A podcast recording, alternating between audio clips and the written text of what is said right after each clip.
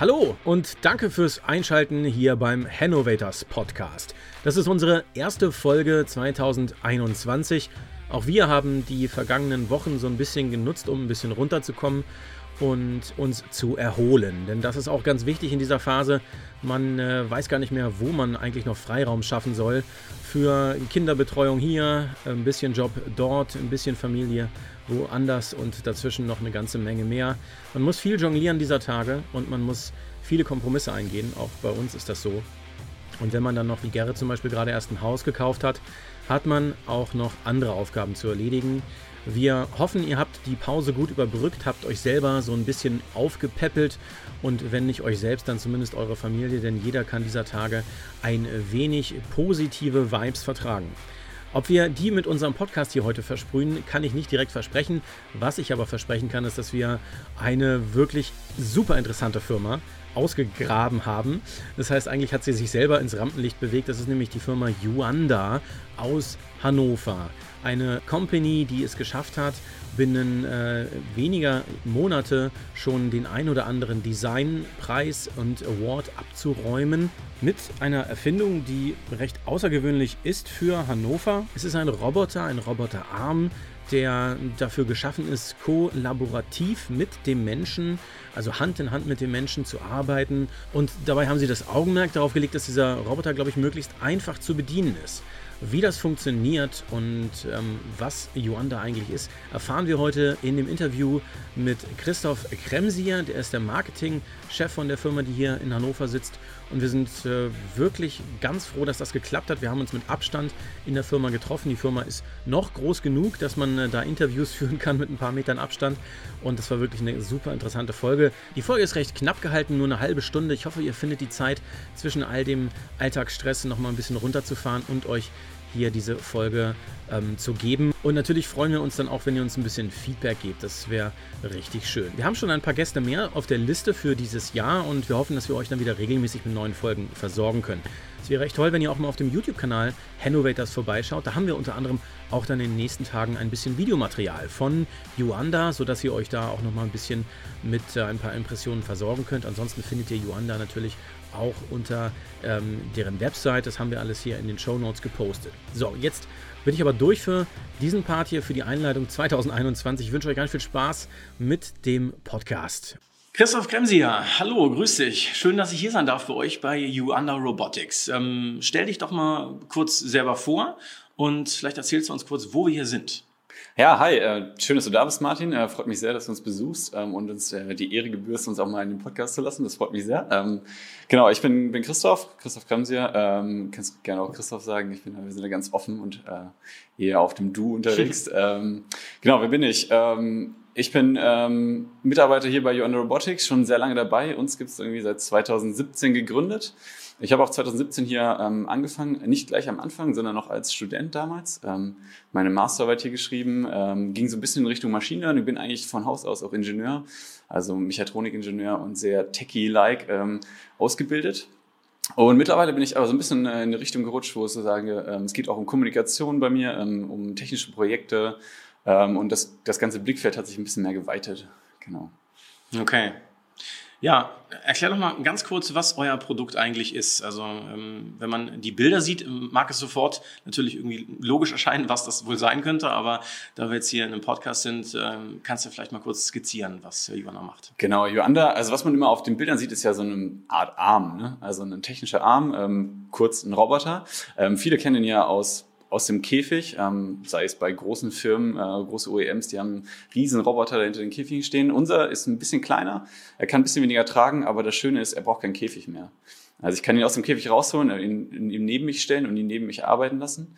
Und ähm, das, das Schöne dabei ist, ähm, er unterstützt mich jetzt. Also ich bin nicht mehr, ich bin nicht mehr derjenige, der sozusagen Experte sein muss, um ihn zu programmieren, sondern er bietet mit seiner Softwarefunktionalität und seinen Schnittstellen, Kamera etc. ist ein bisschen wie so menschliche Sinne, kann man sich das vorstellen. Also er kann spüren und sehen. Und das hilft mir ähm, ganz viel dabei, ihn jetzt einzusetzen. Heißt, ich kann jetzt einfach äh, in der Produktion neben mich hinstellen und ähm, innerhalb von wenigen Minuten einrichten. Das ist so die, die neue Robotik, wenn man so will. Ne? Also ich, ich schaffe es jetzt damit, ähm, weg von, den, von diesen 24-7-Produktionen zu kommen, hin zu kleinen Teilen hin zu ähm, kurzen und schnellen Prozessen. Ähm, vielleicht bin ich auch jemand, der nur drei Stunden mal was automatisieren will und das kann ich damit erreichen. Mhm.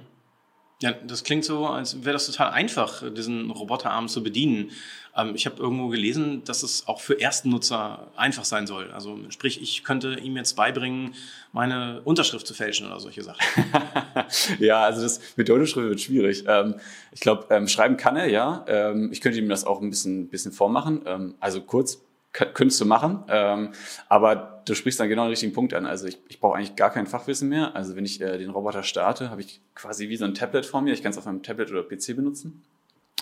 Und das fühlt sich an wie ein Smartphone am Ende. Ne? Also ich habe dann quasi so eine Drag-and-Drop-Umgebung, wo ich mir okay. einfach schnell meine Befehle zurechtziehe und dann kann ich schon programmieren. Und ich brauche jetzt nicht mehr wissen, was irgendwie, was eine Trajektorie und was Roboterdynamik, also alles so Begriffe, wo man erstmal sagt, so, oh wow, das, das, das will ich lieber nicht wissen, sondern ja. ähm, das nehmen wir alles ab und es, am Ende ist es super simpel grafisch einfach machbar. Okay, also der Customer, in dem Fall ja wahrscheinlich eher ähm, Firmen selber, also es ist mhm. ein reines B2B-Produkt, nehme ich mal an. Absolut richtig, ja. Also die, die Firmen werden dann richtig, sag ich mal, abgeholt und, und äh, von euch gibt es dahingehend gar kein Briefing mehr, sondern äh, es gibt nur noch, okay, so funktioniert der Roboter, das ist so einfach, dass ihr das einfach mit euren, ähm, ja, End, End äh, wie heißt das dann, also die Tools, die dann da dran gebaut werden, irgendwie benutzen könnt, oder wie schaut das aus? Ja, also das, das stimmt schon ein bisschen. Rein theoretisch könnte ich mir das Produkt kaufen, ähnlich wie mein Handy und los geht's. Mhm. Aber wir sehen da schon noch ein, noch ein bisschen Abholpotenzial. Ne? Also, oder sagen wir mal, es, es bedarf, da, dass, dass der Kunde da unterstützt wird. Ne? Also ähm, oft ist ja erstmal so eine große Frage, was ist denn überhaupt dieser Cobot und äh, was mache ich damit? Und viele wissen gar nicht die Potenziale darum. Ne? Also das ist jetzt erstmal sozusagen unsere Aufgabe auch, zu sagen, äh, ja, schau mal, das ist deine Produktion und ähm, klar ist so ein Roboter super teuer und du musst ja, also normalerweise, wenn ich so einen Industrieroboter kaufe, das kostet erstmal viel Geld an Hardware, viel Geld an in Integration und erstmal zu erklären, ja, mit dem Roboter brauchst du gar nicht mehr so viel integrieren, weil du hast halt den Roboterarm, da ist alles drin. Du kaufst dir noch ein Tool, sei es jetzt ein, ein Greifer oder einen Unterdrucksauger, also quasi zum so einzelne Teile ansaugen oder so, so ähm, Plastiken zum Beispiel zu handeln.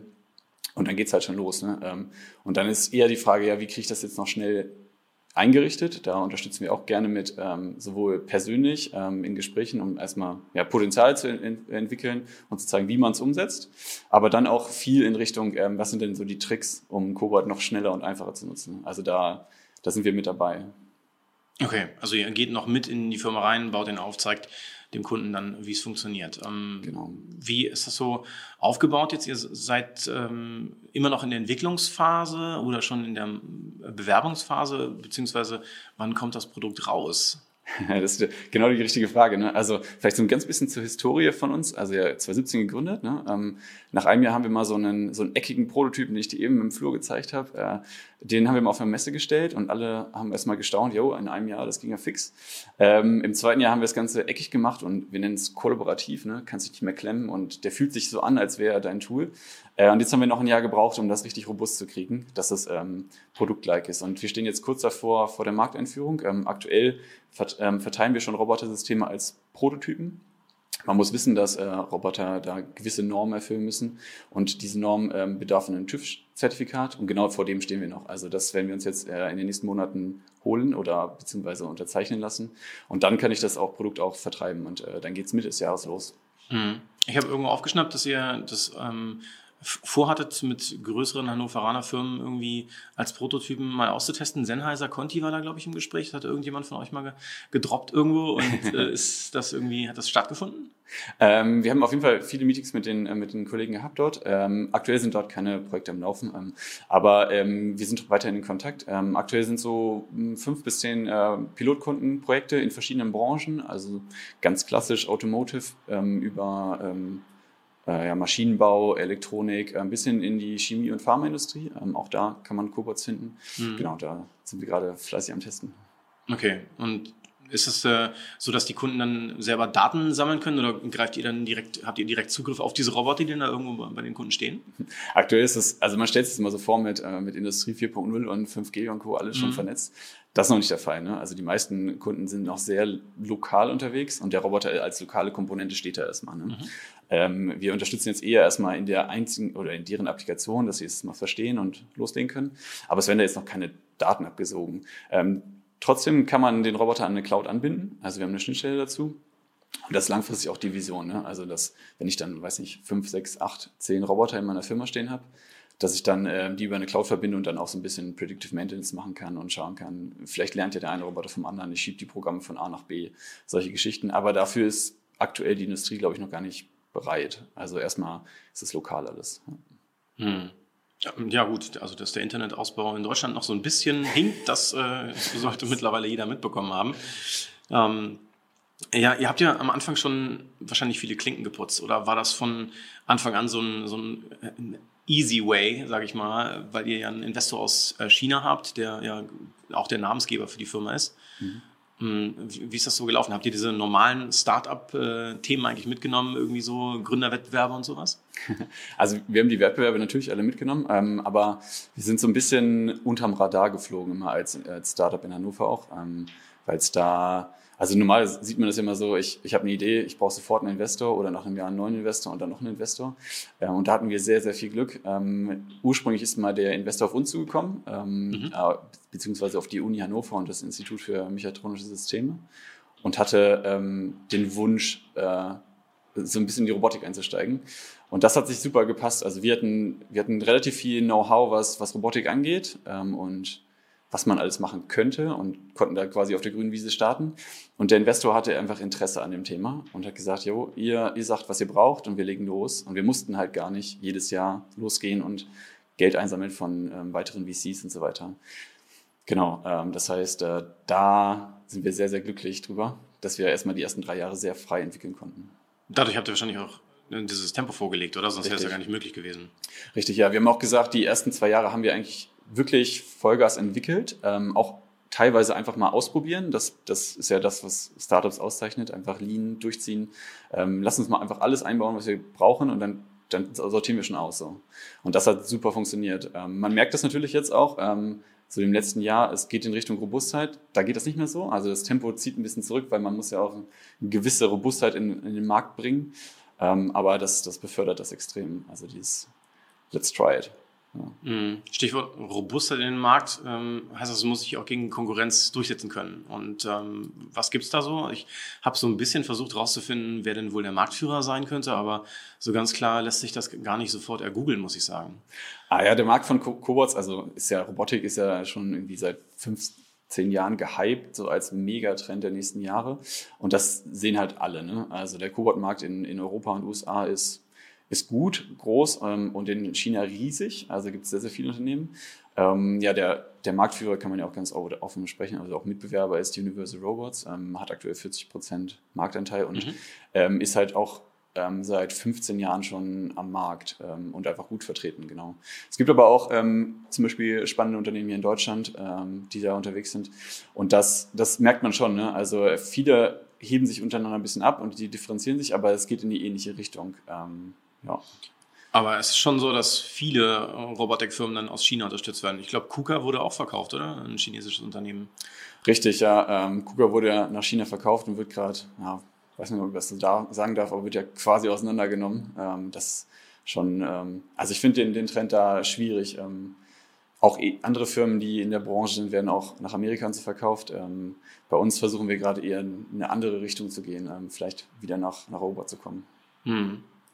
Das klingt ja so, als wenn ihr ja relativ gesund äh, schon aufgestellt seid, bevor das Produkt überhaupt in äh, die ja, Serienreife gegangen ist. Ähm, ihr kommt alle aus der Uni oder du kommst aus der Uni.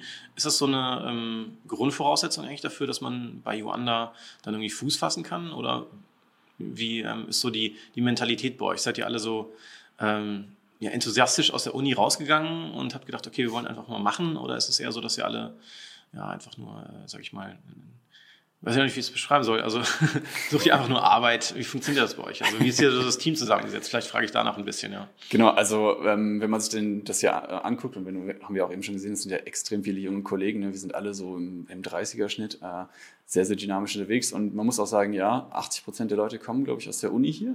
Ähm, wir haben uns quasi selbst gezüchtet, wenn man so will. Ähm, okay. Das hat schon damit angefangen, dass beim Ursprung sozusagen die drei oder vier, das Kernteam waren vier Doktoranden von der Uni. Und dann wurde das zum Beispiel auch durch mich, durch Studenten aufgefüllt. Ähm, aber es bedeutet nicht, dass man jetzt äh, Uni-Abschluss haben will, muss, um, um sozusagen hier zu arbeiten. Also wir haben jetzt auch neulich ähm, äh, Servicetechniker eingestellt, ähm, die einfach Spaß an Robotik haben. Ne? Also das ist, glaube ich, das ist auch so das Wichtigste, was wir sehen. Ähm, es kommt nicht unbedingt auf Noten an oder auf, ähm, wie, wie bin ich ähm, oder wie gut habe ich jetzt die Uni gemeistert, sondern eher auf Persönlichkeit und so ein bisschen diesen inneren Drive. Ne? Also ich glaube, wenn man jeden hier fragt bei Joanda, also die haben einfach Bock, irgendwie was zu, zu, zu schaffen, irgendwie was voranzutreiben und die wollen auch so ein bisschen Impact sehen. Ne? Also wenn ich was mache, dann muss es vorangehen. Mhm.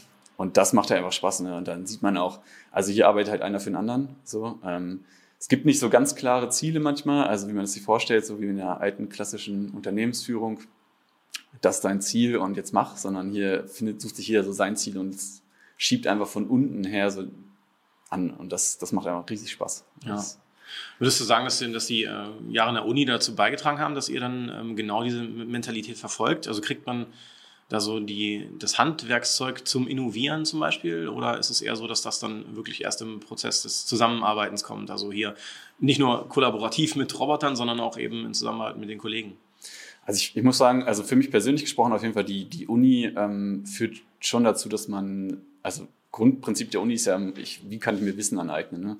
Und viele setzen sich in der Uni dann auch mit anderen Themen auseinander, was, was passiert links und rechts von der Uni. Und das ist genau das, was mich sozusagen antreibt. Ne? Ähm, heißt, äh, äh besonders im Master, was ich auch jedem empfehlen kann, ähm, kann man sich nochmal viel mehr umgucken und dann entwickelt man so einen gewissen Drive, sich in neue Themen einzuarbeiten. Das, hat, das führt, glaube ich, bei sehr, sehr vielen hier auch dazu, ähm, dass sie eigenständig so einen Drive entwickeln.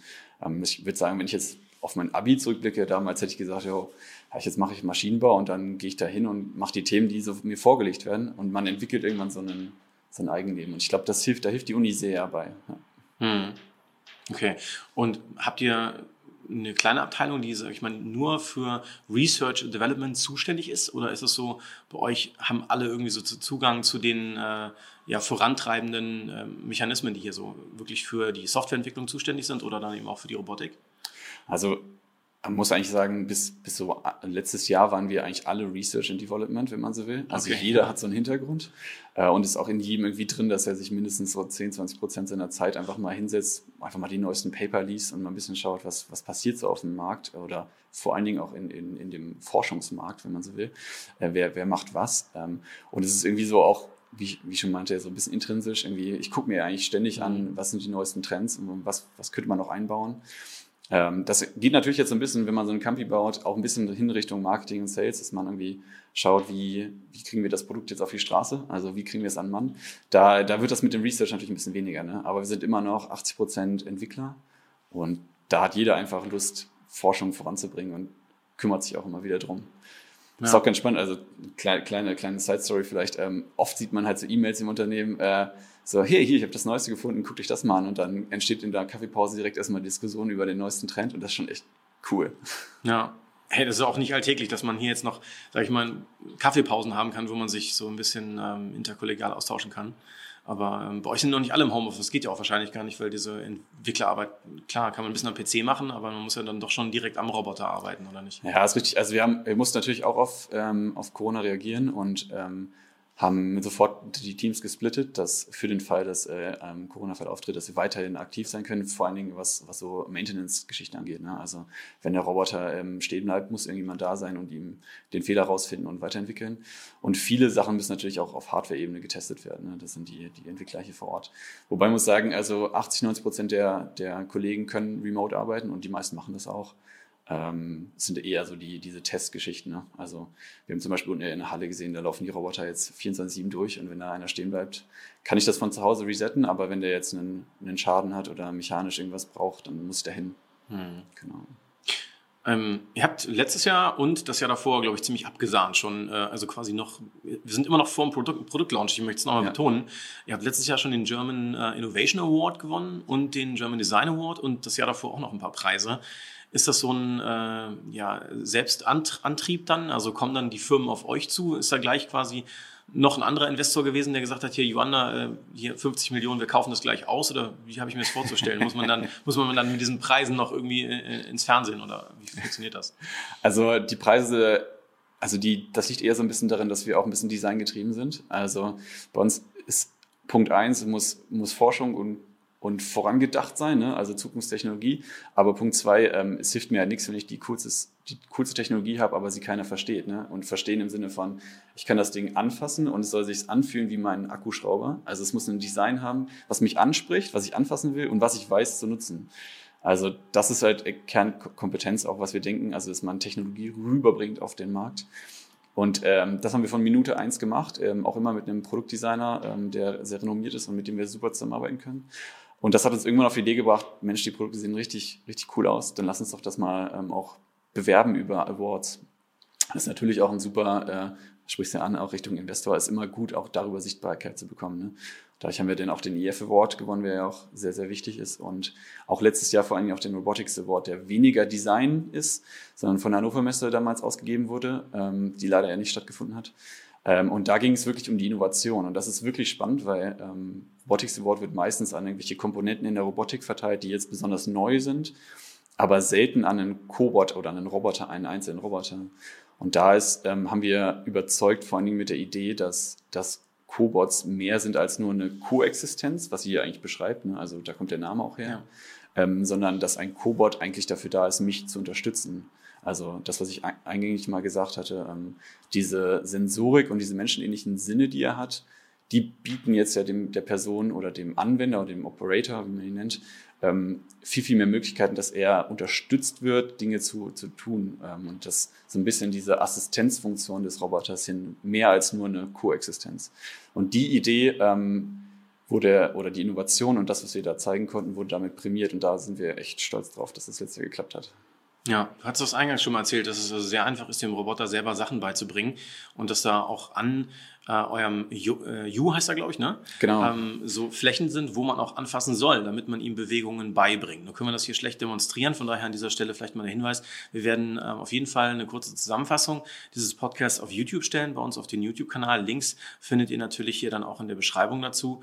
Und wir würden uns wahnsinnig freuen, wenn ihr da mal vorbeischaut, euch ein bisschen anschaut, was U eigentlich kann, was Yuanda hier in ähm, ihrer Firma veranstalten. In Badenstedt sitzt ihr hier, ich weiß gar nicht, ob wir das erwähnt hatten, also mitten ja, im Hannoveraner Industriegebiet im Westen. Und ähm, wie sieht es da aus? Müsst ihr euch irgendwann vergrößern? Das ist ja schon ein recht großer Laden, sag ich mal.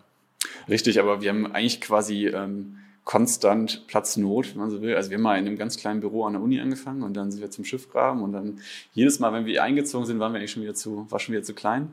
Und das Gleiche gilt auch hier. Also wir haben jetzt schon wieder Platznot und versuchen äh, neue, ähm, neue Gebäude in Hannover zu erschließen und ähm, ja, also definitiv gegen Ende des Jahres versuchen wir noch Richtung Kanomag-Gelände zu, zu uns zu erweitern. Und wir würden natürlich auch gerne hier ähm, Richtung Produktion ein bisschen mehr machen. Ähm, und da ähm, haben wir auch schon versucht, ein bisschen in die Politik zu schauen, ob wir da nicht äh, ein bisschen Unterstützung bekommen. Ähm, ist aber bürokratisch nicht so einfach. Ähm, und äh, das wäre natürlich super, wenn wir da ähm, Support kriegen würden und dass wir vielleicht auch noch Hannover als Robotikstandort verbessern können. Ja, also es ist ja auf jeden Fall ein Aushängeschild. Gibt es nicht so häufig und überhaupt Roboter aus Deutschland ist schon mal ein sehr außergewöhnliches äh, Produkt an sich und dann eben noch aus Hannover. Da kann sich mit Sicherheit noch der ein oder andere hier mal, äh, sage ich mal, mit beweihräuchern, wenn er euch unterstützt. Ähm, wie ist das denn ähm, ja, mit, der, mit der wirklichen Marketingstrategie? Also du hattest eben schon gesagt, klar, Awards sind toll, ähm, ihr seid jetzt dabei mit diesem Designer, das Produkt sieht ja auch wirklich fantastisch aus. Ähm, was äh, kann man da noch machen? Also muss man jetzt äh, Facebook-Ads schalten oder wie bewirbt man so einen Roboter am idealsten? Hast du da eine Idee? Äh, klar, also das also Social Media sehen wir schon als sehr wichtig an. Ne? Also die ganze Welt spielt sich ja um Social Media gefühlt. Ähm, was wir aber auch sehen, ist eigentlich das Hands-on. Ne? Also so ein Roboter lebt halt nicht nur von digitaler Werbung, sondern auch durch Anfassen. Und wir haben gesehen in den letzten Jahren, dass die Messen schon sehr, sehr, sehr wichtig waren, weil man sofort versteht, was dieser Roboter kann und dass er mir hilft. Hm. Ähm, und sind dann natürlich eher, ja, man kann nicht sagen traurig, aber man muss sagen, es ist halt wirklich schade, dass, dass, dass gerade keine Messen da sind. Das heißt, was wir jetzt aktuell versuchen, ist natürlich ähm, über unsere Pilotkunden und auch aktiv jetzt ähm, Kunden ähm, anzusprechen und vor allen Dingen eben auch so ein bisschen unterstützend äh, Richtung ähm, äh, also Optimierungspotenziale zu bieten. Ähm, und das, die Ansprache funktioniert natürlich über Social Media, auch über gewisse PR-Aktionen, ähm, über die Zeitung. Ähm, wir, wir machen ein bisschen was mit den Recken zusammen, weil wir uns einfach auch richtig gut verstehen und eine, eine coole, ähm, ja, eine coole Kooperation da entsteht, äh, wo wir auch, auch so beide so, so ein Startup-Feeling haben äh, und zusammenarbeiten ähm, und versuchen einfach da viel mehr ähm, viel mehr zu machen und erstmal ein bisschen Aufmerksamkeit überhaupt zu bekommen. Und ähm, die reine, reine Kundenansprache erfolgt gerade aktuell sehr viel noch über klassische Kaltakquise, ähm, dass man sich anschaut, wer, welche Branchen und welche Bereiche passen da gerade. Mhm. Da wollen wir rein. Okay. Genau. Du hast gerade gesagt, ihr arbeitet mit den Recken zusammen. Was genau kann euer Roboter beim Handball anfangen. Also. Ich weiß nicht, ob man schon gesehen hat, also es gab ja so zwei unter Corona-Bedingungen Spiele, an denen der keine, ähm, keine Zuschauer sein durften. Ähm, aber unser Ju durfte da sein und durfte die Fahne hochhalten und hat ein bisschen die Fahne geschwenkt. Das ist natürlich jetzt erstmal eine Anwendung, die einen Roboter, für den Roboter jetzt irgendwie nicht wirklich wirtschaftliches. Ähm, aber es, es gibt viele Dinge, wo, wo ein Roboter ähm, auch Berührungspotenziale mit dem Handball hat. Also sei es jetzt spielerische, ähm, spielerisches Verstehen von, von Robotik in, in einem Halbzeitspiel oder sowas. Aber auch, ähm, auch so ein Roboter kann, kann in, in, in einem Stadion zum Beispiel Pappen verteilen oder Brezeln ausgeben. Also es, da gibt es viele Dinge, die man machen kann, ähm, um einfach auch so ein bisschen die Freude an Robotik und Handball zu kombinieren und auch so das Interesse zu wecken, vor allen Dingen auch bei unseren bei, bei den Jungen, ähm, weil das ist ein wichtiger, wichtiger, wichtiger, wichtiges Ziel, ähm, die Zukunft zu stärken und die Bildung. Ne? Also ähm, wir sind ganz eng auch mit der Uni da zusammen, dass man sagt, ähm, es gibt da ja die Roboterfabrik, ich weiß nicht, ob du die kennst, ähm, die, die versuchen halt schon in den Schulen zu unterstützen, dass man die, die Kids früh abholt. Ne? Also dass man sagt, hier, Robotik ist was, was, was man lernen kann, das ist nicht unbedingt gefährlich, das ist ein spannendes Feld und es kann es voranbringen. Hm. Ja, äh, Thema Ausbildung. Ähm, habt ihr also die Bestrebung dann auch noch äh, ja, junge Menschen hier mit an die Hand zu nehmen und ihnen quasi Berufschancen hier direkt bei der Firma Joanna zu bieten? Oder was ist der Plan? Also langfristig ist uns Bildung extrem wichtig. Ähm, aktuell haben wir noch nicht die, die Möglichkeiten auszubilden. Man braucht ja auch gewisse Vorgaben, ne? also müssen Ausbilder haben und so weiter. Das können wir noch gar nicht, noch nicht leisten. Ähm, aber wir sehen uns generell ja als sagen wir mal, People Developer, wenn man es so schön bezeichnet. Ähm, also wir versuchen schon aus der Uni raus da viel, viel zu, ähm, zu supporten, auch den Roboter an die Uni zu geben und dann mit dem zusammen schon was zu lernen. Und langfristig sollte oder ist unsere Bestreben einfach auch ähm, auszubilden und ähm, auch viel, viel mehr auch schon in die Schulen zu gehen. Ne? Also, dass man sagt, guck mal, ist Robotik was, was dich interessiert? Ähm, fang doch mal an, fass ihn mal an und spiel ein bisschen damit und lern es mal kennen. Vielleicht ist es, ist es auch das, was für dich. So. Hm. Ja. Könnte ich mir toll vorstellen. Also gerade auch äh, in jüngeren Jahren mit sowas in Berührung zu kommen, das kann ja doch schon sehr prägen. Ne? Also wenn man da dann gleich die Angst verliert vor der Technik, finde ich eine tolle Sache. Ich glaube, mein Sohn ist jetzt vier, der hätte auch seinen Spaß daran, äh, so einen äh, ständigen Spielkameraden in seinem Zimmer zu haben, um damit ja. Lego zu bauen. Sowas könnte der wahrscheinlich, oder? Also, Absolut. Also das, die Feinmechanik ist so, ist vielleicht meine Frage. Äh, ja, klar. Also ich meine, so, so, ein Roboter ist für einen Vierjährigen natürlich erstmal riesig. Ja, klar, also das nicht funktioniert, für brauchen wir uns nicht. Es ist eine Illusion, aber ja. wäre es sowas zum Beispiel möglich, also ihm äh, optisch irgendwas anzulernen, zu sagen, hier, guck mal, das ist der Bauplan, so müssen die Teile zusammengesetzt werden? Ähm, also aktuell sind wir da noch nicht, aber ich glaube, da geht der Trend hin. Ne? Also, dass, dass man ähm, mit, mit einer Kamera oder auch wenn man ihm irgendwas zeigt, dass er das sofort nachmacht. Ähm, aber also dahingehend gibt es ja auch schon viele so kleine Roboter, mit denen man anfangen kann, ne? so Lego und damit, wo, wo ich damals auch schon spielen konnte, auch wenn es jetzt schon ein paar Jahre her ist. Ähm, aber ja, das, da, da geht es hin, glaube ich, ja. Hm. Äh, wie funktioniert das genau äh, mit der ähm, ja, Kollaboration mit dem Menschen? Also ihr habt da Kameras im Roboter drin, im U, die ähm, jede Bewegung registrieren und ähm, also wie registrieren sie die Bewegung, wäre vielleicht meine Frage mhm. jetzt, ähm, um mal ein bisschen ins technische Detail zu gehen. Ja. Und ähm, wie äh, kann ich ihn steuern? Kann ich ihn auch mit der Stimme steuern? Wie genau ist die Interaktion dann gestaltet? Also die, das, das ist vielleicht so ein kleiner Trugschuss jetzt. Also die, die Kamera ist erstmal nicht dafür da für Sicherheit. Ne? Also die Kamera ist erstmal dafür da, so zum Beispiel die Umgebung zu finden. Ne? Also wo stehe ich zum Beispiel zu einer Maschine oder wo liegen meine Bauteile, wo finde ich Dinge? Also so unterstützend in der Suche von vom Umfeld und von der Wahrnehmung. Mm, die Sicherheit muss, muss viel tiefer sozusagen drin sein. Also das ist alles sozusagen ähm, elektronisch abgesichert. Ne? Also wenn ich elektronisch meine, sind das sozusagen Ströme, die gemessen werden, Kräfte, die gemessen werden. Man nennt das, also wenn wir da jetzt ins Detail gehen, ist es die, die Norm, schreibt da quasi Vorgaben, ähm, was genau überprüft werden muss. Ne? Ich brauche einen Not aus. Ähm, äh, das ist sozusagen die, die Basic, ähm, aber ich kann darüber hinaus zum Beispiel so, das, das Stichwort ist Kraft- und Leistungsbegrenzung im Raum. Bedeutet, wenn der Roboter sich in seinem Raum bewegt, ähm, dann, dann messe ich sowohl die Kräfte als auch seine Leistung über Ströme und so weiter. Ähm, äh, die er gerade hat. Und wenn er besti bestimmte Limits überschreitet, deutet es darauf hin, dass nun eine Kollision stattfindet. Also. Und diese Kollision ist normativ ähm, gedeckelt auf bestimmte Kräfte und Impulse, vor allen Dingen auf den Körper. Da gibt es eine ganze Liste. Wenn der, der Roboter auf den Hals trifft zum Beispiel, darf einen bestimmten Impuls nicht überschreiten, damit der Mensch nicht gefährdet. gefährdet. Und genau das halten wir halt ein. Ne? Und das wird dann redundant überprüft. Ähm, und somit wird der Roboter dann sicher. Ähm, genau, dann kann ich ihn auch betreiben. Das ist auch ein extrem wichtiger Punkt, weil viele äh, Roboter sind gar nicht sicher. Also man sieht halt Cobot als Koexistenzroboter überall stehen, aber nur ganz wenige sind auch wirklich sicher. Also viele haben einfach einen Notaus, würde bedeuten, ich habe meinen Roboter, wenn er in Betrieb ist, müsste ich die ganze Zeit daneben stehen und den Notaus halten. Ähm, aber das machen ja nicht viele und deshalb wird das völlig unterschätzt. Ähm, und was ich eigentlich brauche, ist diese Kraft- und Leistungsüberwachung, damit ich äh, den Roboter, der darf sich frei bewegen, ich kann um ihn rumlaufen und wenn er mir gegen den Arm fährt, dann stoppt er. Ne? Und das machen nicht alle Roboter sicher. Ähm, das ist sehr, sehr wichtig, um, um dann überhaupt darauf aufzubauen. Ne? Also das ist eigentlich die Kernkompetenz, die man braucht als Cobot-Hersteller, um dann zu sagen, nun unterstützen wir den Menschen. Und viele vernachlässigen das. Das kann dazu führen, also, dass eigentlich ist ja sozusagen der Anwender derjenige, der das, der seine Maschine sozusagen abnimmt. Also beispielhaft ein Kunde kauft das und der Chef des, des Ladens vom, vom Kunden, also sagen wir mal der CEO, ähm, betreibt jetzt diese Maschine und da passiert ein Unfall, dann ist er derjenige, der dafür haftet, mhm. weil er sich nicht genau bewusst ist, dass der Roboter vielleicht gar nicht sicher ist. Ähm, und okay. deshalb ist das unser wichtigstes Ziel, jetzt einen sicheren, TÜV-zertifizierten Roboter zu haben. Mhm.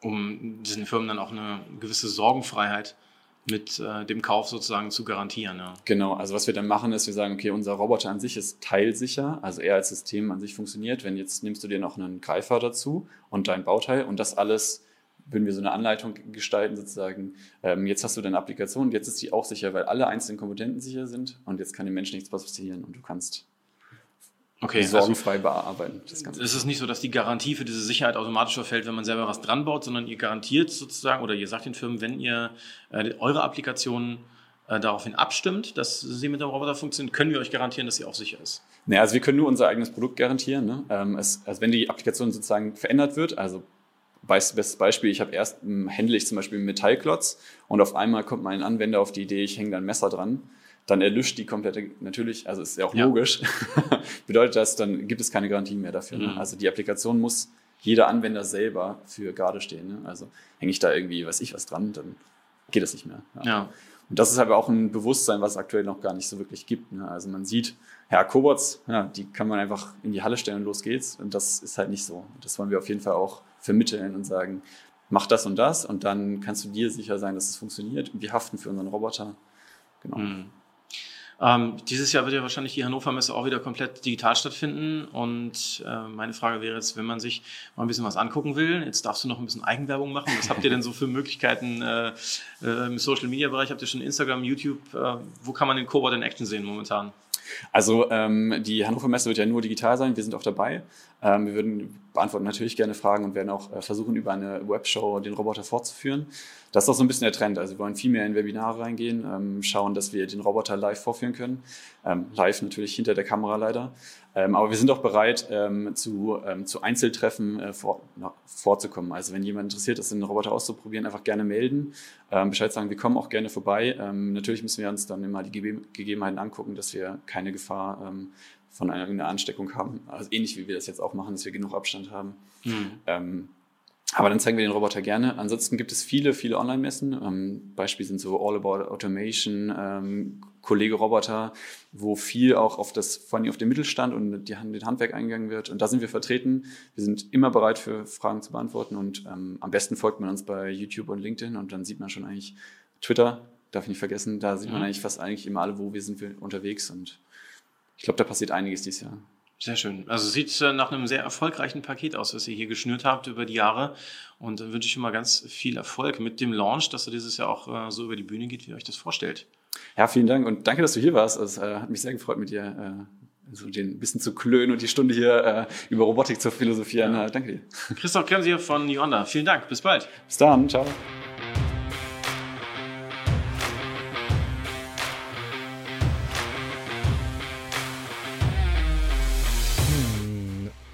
So, da sind wir wieder raus. Also das war wirklich eine kurz und knappe Folge heute. Vielleicht habt ihr das gehört, der Sound war so ein bisschen rauschig. Wir haben da ein bisschen unterdrücken müssen im Nachhinein, weil wir die Fenster offen hatten und die Bundesstraße daneben lang lief in Badenstedt. Wir würden uns freuen, wenn ihr uns eine Bewertung da lasst, wo auch immer ihr diesen Podcast gerade hört. Und natürlich seid ihr eingeladen, wie gesagt, auf YouTube und auf Instagram gerne vorbeizuschauen. Auf Instagram gibt es ein Bildchen von Christoph und wir haben auf YouTube dann in den nächsten Tagen, wie gesagt, diese kleine Zusammenfassung online mit noch ein paar extra Tönen und Erklärungen von ihm, wie genau das in der Praxis funktioniert. Er demonstriert er auch kurz, wie der U, also der Roboter an sich dann auch eben anzuwenden ist. Und ich habe auch mal kurz Hand angelegt. Ja, dann hören wir uns bald wieder. Wir sagen Dankeschön fürs Zuhören. Ich verabschiede mich hier im Namen der Hannovators, also von Gerrit und mir. Und dann, äh, ja, würde ich sagen, wieder einschalten. Bis bald. Tschüss. Bleibt gesund.